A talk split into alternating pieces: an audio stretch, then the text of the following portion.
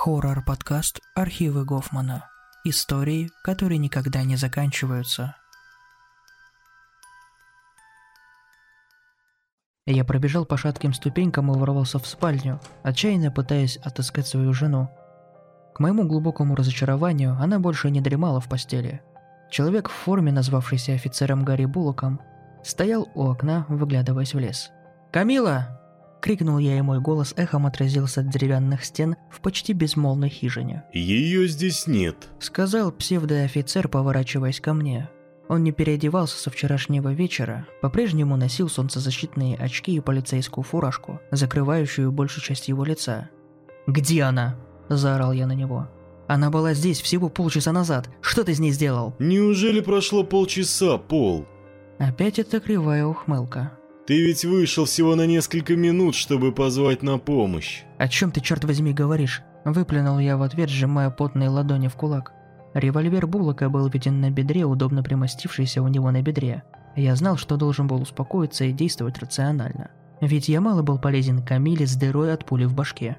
«Время в этих краях течет несколько иначе, Пол», — сказал Буллок, снова поворачиваясь к окну. «Иногда здесь бывает очень одиноко.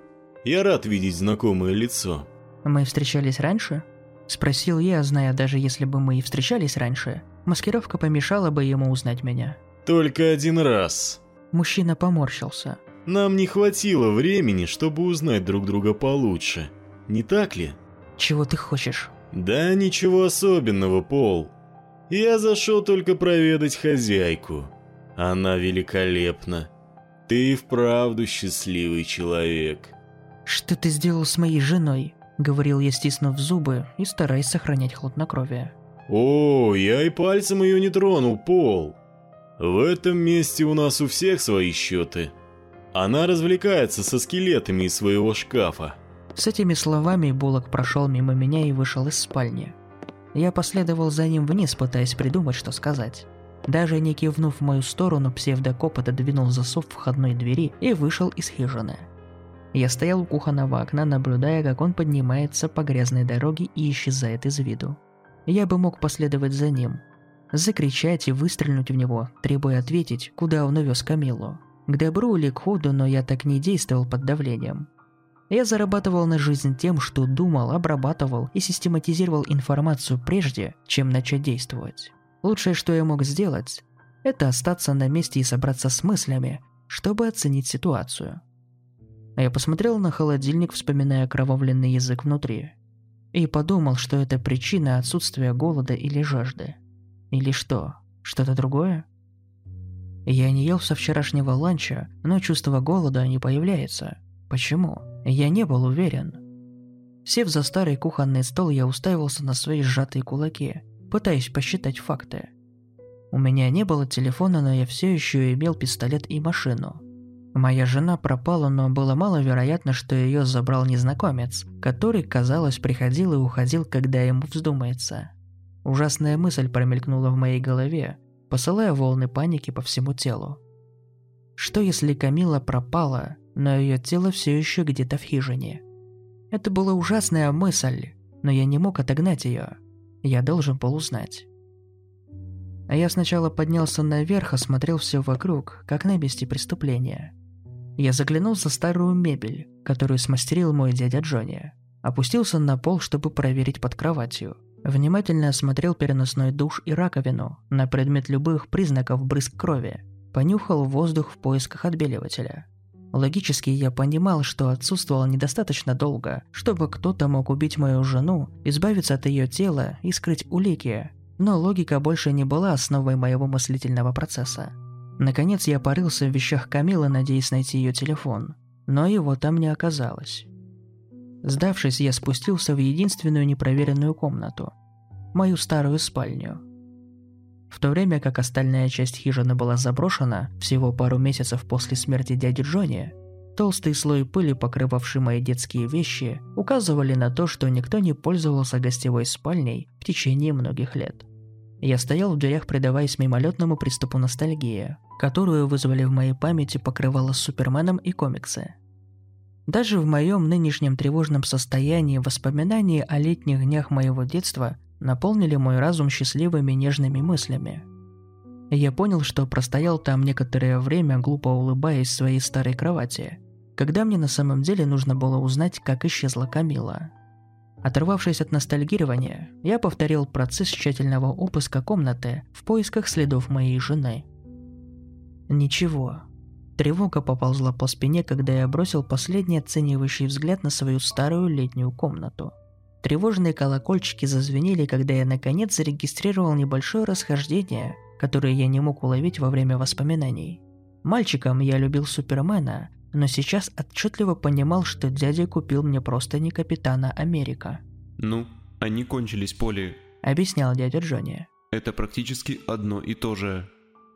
Я помню, что мой десятилетний я испытывал легкое разочарование. Хотя и ценил дядю за то, что он пытался достать что-то, что, по его мнению, должно было мне понравиться. У меня никогда не было простыней Супермена, которые лежали сейчас на кровати.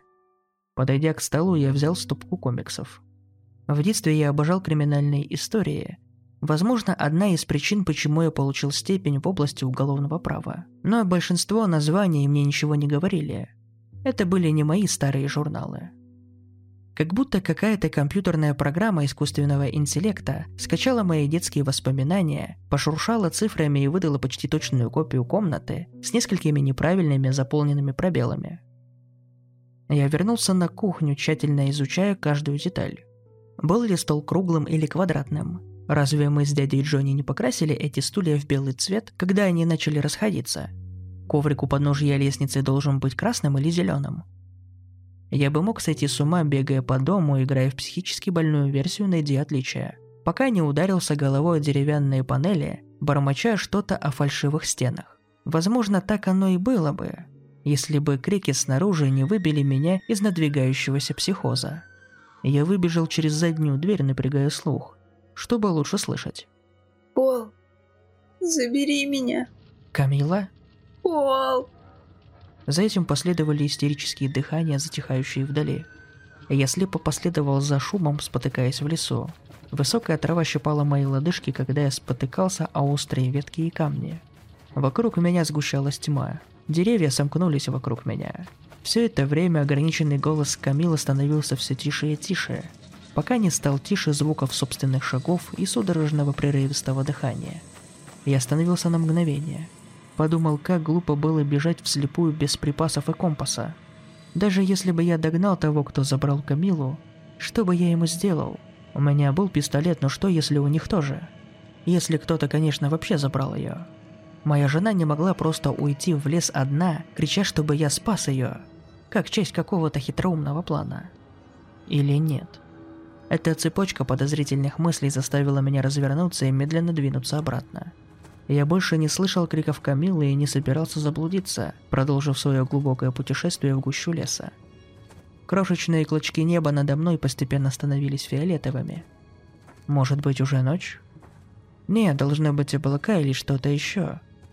Я был уверен, что бегу не больше 20 минут. Я обнаружил, что выход из леса был гораздо сложнее, чем вход. Хотя я осторожно шел по своим следам, между деревьев оставалось все меньше и меньше места.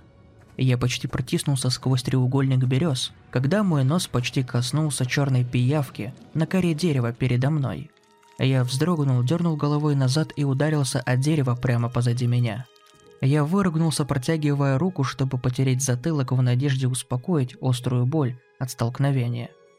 К моему ужасу что-то, что-то определенно не было моими волосами, задело мои пальцы. Что-то холодное, склизкое, хлюпающее. Долбаная пиявка. В панике я вцепился пальцами в мерзкую штуковину, отчаянно пытаясь отодрать ее от затылка, но она не поддавалась.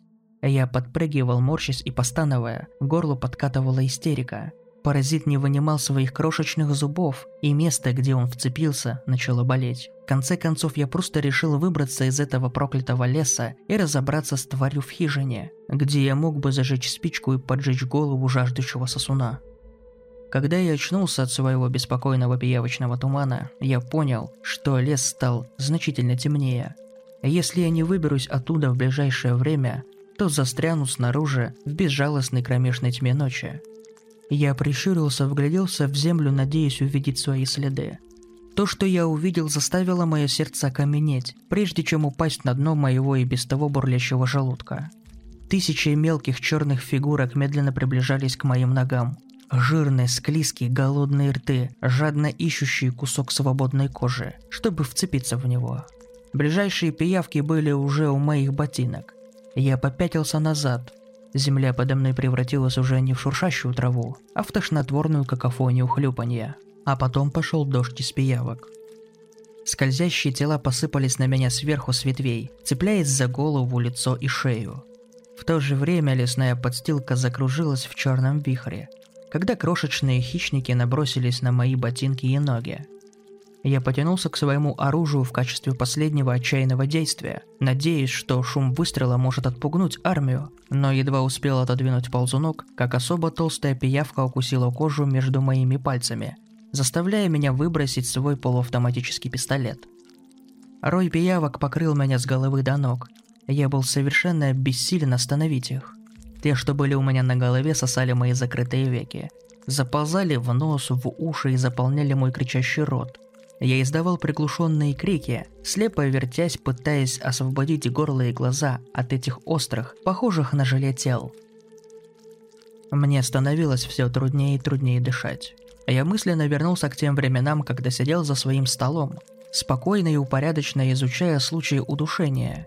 Теперь, когда я был одним целым с жертвами, я чувствовал беззащитность, всеобъемлющую боль и чистый ужас человеческого тела, борющегося за воздух. Как раз в тот момент, когда я был на грани потери сознания, кровожадные жуки начали визжать. Это был самый странный звук, который я когда-либо слышал. Хор крошечных голосовых связок вибрировал в унисон. Я еще раз попытался отогнать пиявок, сидящих у меня на глазах, и с удивлением обнаружил, что они легко опадают. Я открыл свои ноющие опухшие глаза и увидел пурпурный свет, наполнявший темный лес вокруг меня. Свечение становилось все ярче, когда крики пиявок атаковали мои барабанные перепонки – Мое зрение достаточно прояснилось, чтобы я увидел, что был окутан безболезненным огнем, который сжег оставшихся на моем теле насекомых до пепла, заставив их замолчать навсегда. Пурпурное пламя не обжигало меня ни мою одежду. Вместо этого, чем дольше я стоял в огне, тем лучше я мог видеть, тем меньше боли я мог чувствовать. Я вытянул перед собой окровавленные руки с разорванными рукавами, наблюдая, как заживают мои раны на моей коже под теплым мерцающим огнем. Как только раны затянулись, пламя померкло до мягкого фиолетового свечения, которое исходило от моей кожи и освещало лес вокруг меня. Поли, что я тебе рассказывал о том, чтобы ты не бродил по лесу один? Я мог узнать этот голос где угодно, но это не могло быть на самом деле. Или все-таки может? Дядя Джонни? Что это? Произнес я растерянным, но в то же время полным надежды детским голосом. Вот он стоит, небрежно прислонившись к ближайшему стволу дерева. Дядя Джонни, только моложе, чем я его знал. Должна быть, именно так он выглядел в свои 30. Это младшая версия дяди, которого я знал и любил. Была одета в красную клетчатую рубашку, джинсы и коричневые ковбойские сапоги. Худощавый, мускулистый, с острым лицом, чисто выбритый, с озорным блеском в глазах. Наконец-то я смог разглядеть фамильное сходство, из-за которого мои тетки вечно суетились. Мы с дядей Джонни выглядели так, словно мы были братьями. Пол, не жди, что я буду тащиться за тобой каждый раз, когда ты попадаешь в беду. Усмехнулся он, сплевывая жевательный табак на землю. Я не мог поверить своим глазам. «Я что, сплю?» – спросил я его. «Хотел бы я, чтобы это было так, сынок. Я бы хотел, чтобы это было так». «Что это за место? А ты?» Я колеблился. «Ты мертв?» «Что-то вроде мертвеца, приятель». Ухмыльнулся он. «Послушай, Пол, я бы с удовольствием остался, поболтал и все такое, но нам нелегко вот так запросто появляться перед живыми. Я не могу позволить тебе погибнуть без шанса на бой, ты понимаешь? Но я больше не могу здесь оставаться». Дядя Джонни выпрямился и повернулся ко мне спиной. Я покажу тебе дорогу из леса, но после этого ты будешь сам по себе, чемпион. Подожди, вскликнул я, обшаривая высокую траву в поисках своего оружия. Мне нужно найти мой пистолет. Его здесь больше нет. Тот ублюдок, которого ты разозлил, позаботился об этом.